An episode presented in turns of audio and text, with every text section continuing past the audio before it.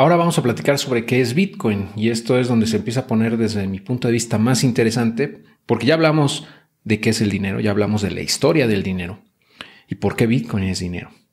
Ahora vamos a hablar de qué es Bitcoin, ¿ok?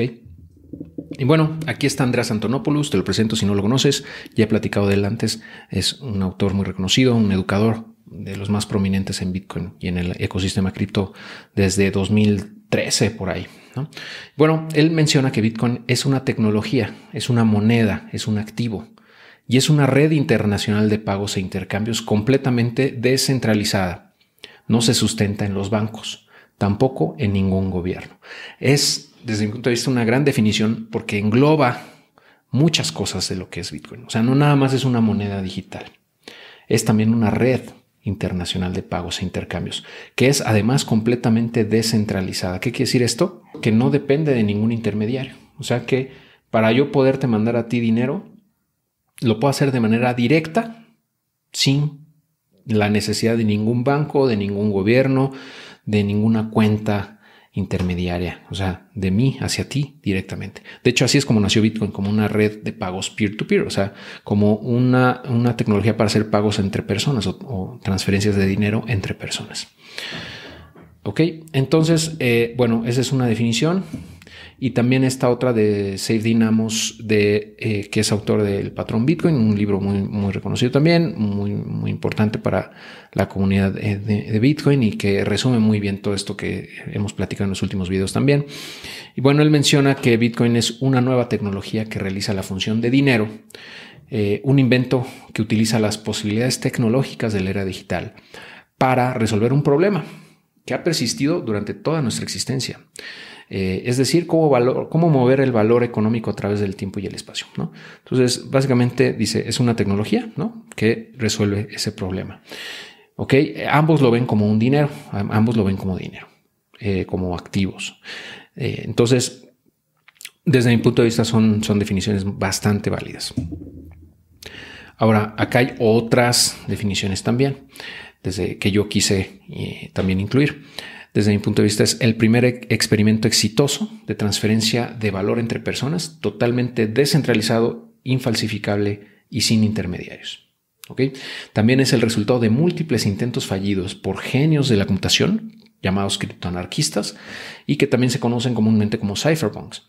Eh, todos los participantes saben o sea, una vez, o sea, que utilizando Bitcoin, todos los participantes sabemos que dicha transferencia ocurrió y nadie puede dudar de su legitimidad. O sea, eso no quiere decir que todos estemos viendo todas las transacciones, ¿no? Pero sabemos, o sea, queda registradas en el libro contable, que en este caso es la blockchain.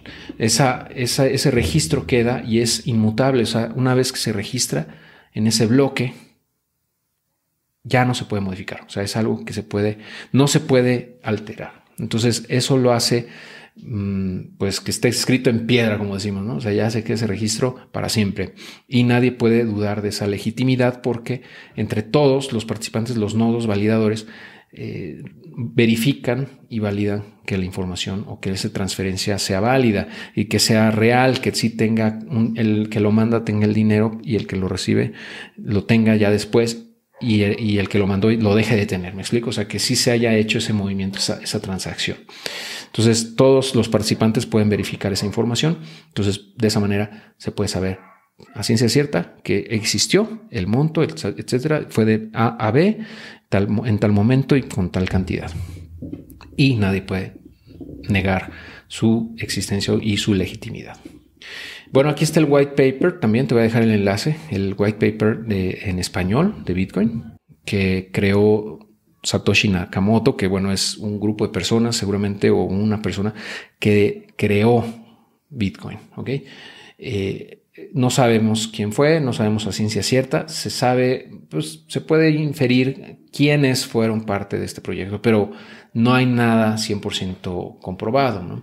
Y la verdad es que Satoshi Nakamoto como como persona desapareció ah, ya hace, no sé, como más de 10 años. Y ya no ha vuelto a aparecer. Eh, entonces se presume que nunca va a volver. Y eh, eso fue, desde mi punto de vista, una genialidad porque al no haber un creador, un representante, un responsable de Bitcoin, pues se digamos, se evitó que los gobiernos pudieran de alguna manera eh, pues censurarlo o destruirlo en sus etapas tempranas, cuando todavía podía ser destruido. Eh, fue un movimiento muy, muy inteligente desde mi punto de vista. Pero bueno, al final, aquí lo que menciono, lo que te quiero compartir rápidamente es que, eh, bueno, Bitcoin, la definición como tal de, de, de, Bitcoin fue creado como un sistema de efectivo electrónico entre personas, o sea, de usuario a usuario, peer-to-peer, usuario a usuario.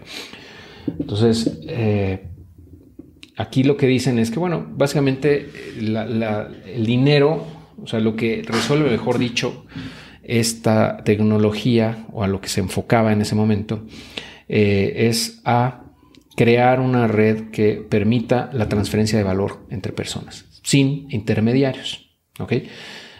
Entonces, aquí mencionan que el comercio en Internet ha dependido exclusivamente de instituciones financieras, las cuales sirven como terceros confiables para el procesamiento de pagos electrónicos, em, pero que esto sufre de, debilidades inherentes al modelo basado en confianza. Entonces, ¿por qué? Pues porque las transacciones completamente no revertibles no son realmente posibles. O sea, todas las transacciones se pueden revertir, eh, dado que las instituciones financieras no pueden evitar mediar disputas. Eh, y el costo de la mediación, de esta mediación incrementa los costos de transacción, limitando el tamaño mínimo práctico por transacción. Es decir, ese intermediario genera muchos inconvenientes, muchos problemas, muchas desventajas. Entonces, ah, por ejemplo, una de ellas es que el, mm, pues, elimina la posibilidad de pequeñas transacciones casuales, lo cual genera que muchas personas no estén bancarizadas hoy en día todavía. O sea, si tú te preguntas por qué no todos tienen una cuenta bancaria, es por eso, porque el costo asociado a toda esta infraestructura, que son los bancos o las instituciones financieras que son intermediarias, evita, o sea, hace insostenible o inviable económicamente que todos tengan cuenta bancaria. Porque la, gran mayoría de la gente va, va, a realizar transacciones muy pequeñas y no son negocio. ¿no? O sea, sale más caro el caldo que las albóndigas para las instituciones y por ende no las bancarizan. Y por eso es que no hay una inclusión verdadera en términos eh, bancarios o financieros. Entonces Satoshi llega a la conclusión de que se necesita un sistema de pagos electrónicos basado en pruebas criptográficas en vez de confianza. Entonces, de tal manera que las dos partes interesadas en esas transacciones lo puedan hacer sin la necesidad de un tercero de confianza o un, tercero que sea como el mediador, ¿no? Eh, en los cuales, o sea, ese intermediario, vamos.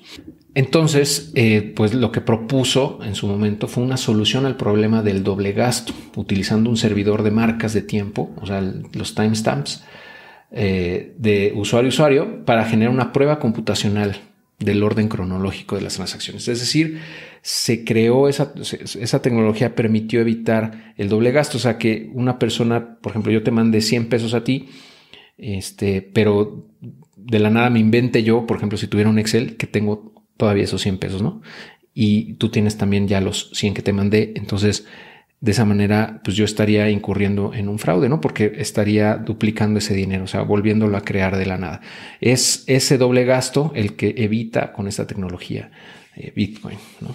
Y entonces el sistema va a ser seguro, dice, mientras que nodos honestos controlen colectivamente más poder de procesamiento que cualquier grupo de nodos atacantes en cooperación. Entonces lo que le da la seguridad a Bitcoin es el poder de cómputo, el poder de procesamiento eh, eh, colectivo entre miles y miles de nodos de validación y de, mineros a través del mundo. Digo, no me voy a meter aquí a detalle, te voy a dejar el enlace y aquí ya hay cosas más técnicas, pero ah, me voy a ir nada más al final para que puedas ver eh, las conclusiones. Realmente son poquitas páginas, son ocho páginas, nueve páginas. ¿no? Eh, pero bueno, aquí menciona como conclusión que ha propuesto un sistema para transacciones electrónicas sin depender de la confianza de un tercero. Entonces, eh, pues eso lo hace a través de firmas digitales y lo hace también previniendo el doble gasto. Por eso, para, eso necesita, o más bien propuso una red de usuario-usuario que utiliza una prueba de trabajo. Es decir, la prueba de trabajo, el proof of work, eh, es una innovación en, Bitcoin que, que, se basa en otras cosas, en intentos fallidos previos, pero que ya hablaremos de eso más adelante. Pero esa prueba de trabajo eh, es necesaria en Bitcoin para registrar esa historia pública de transacciones. Entonces, de esa manera, eh, se hace impráctico para un atacante que eh, invierta recursos computacionales para poder cambiar esa información, ya que los nodos honestos controlan la mayoría del poder de cómputo. Entonces aquí hay un juego de, eh, mm, bueno, más bien es una teoría de juegos en donde eh, se basa en incentivos y por ende, como los nodos validadores son, tienen un incentivo muy fuerte para ser honestos, porque si dejaran de serlo, la moneda eh, Bitcoin valdría cero. Entonces todos tienen incentivos alineados de tal manera que eh, van a rechazar cualquier transacción que no sea válida. Em, y el poder de cómputo eh, en, su conjunto es tan fuerte que para cualquier atacante sería realmente inviable, económicamente hablando, invertir mucho dinero en, atacarlo para insertar a lo mejor un dato incorrecto siendo que va a ser rechazado inmediatamente por el resto de los nodos. Entonces, eh, eso es lo que le da su, seguridad. Y ahorita el poder de cómputo de Bitcoin es impresionante, es lo más, lo más robusto que hay en la, en la historia de la humanidad y sigue creciendo a través del tiempo. O sea, cada vez es más fuerte. Y bueno, lo que dice es que la red es robusta por su simplicidad porque los nodos pueden trabajar todos al mismo tiempo con muy poca coordinación. No necesitan ser identificados ya que los mensajes no son enrutados a ningún lugar en específico. Y esos nodos pueden ir y volver a su voluntad, no necesitan estar ahí todo el tiempo, eh, pero pues, entre todos los nodos se validan esas transacciones. Entonces estamos hablando de un, un, mecanismo de consenso que está basado en incentivos, que utiliza la teoría de juegos y el poder computacional para hacer muy robusta o sumamente robusta esa red de pues que permite hacer transacciones eh, de dinero entre personas. ¿no? Así, así es como nació Bitcoin. ¿ok? Es nada, te quería dar esa breve introducción al white paper. Si lo quieres leer a, detalle, lo puedes ver en, en, la, eh, en el enlace que te voy a dejar. ¿ok?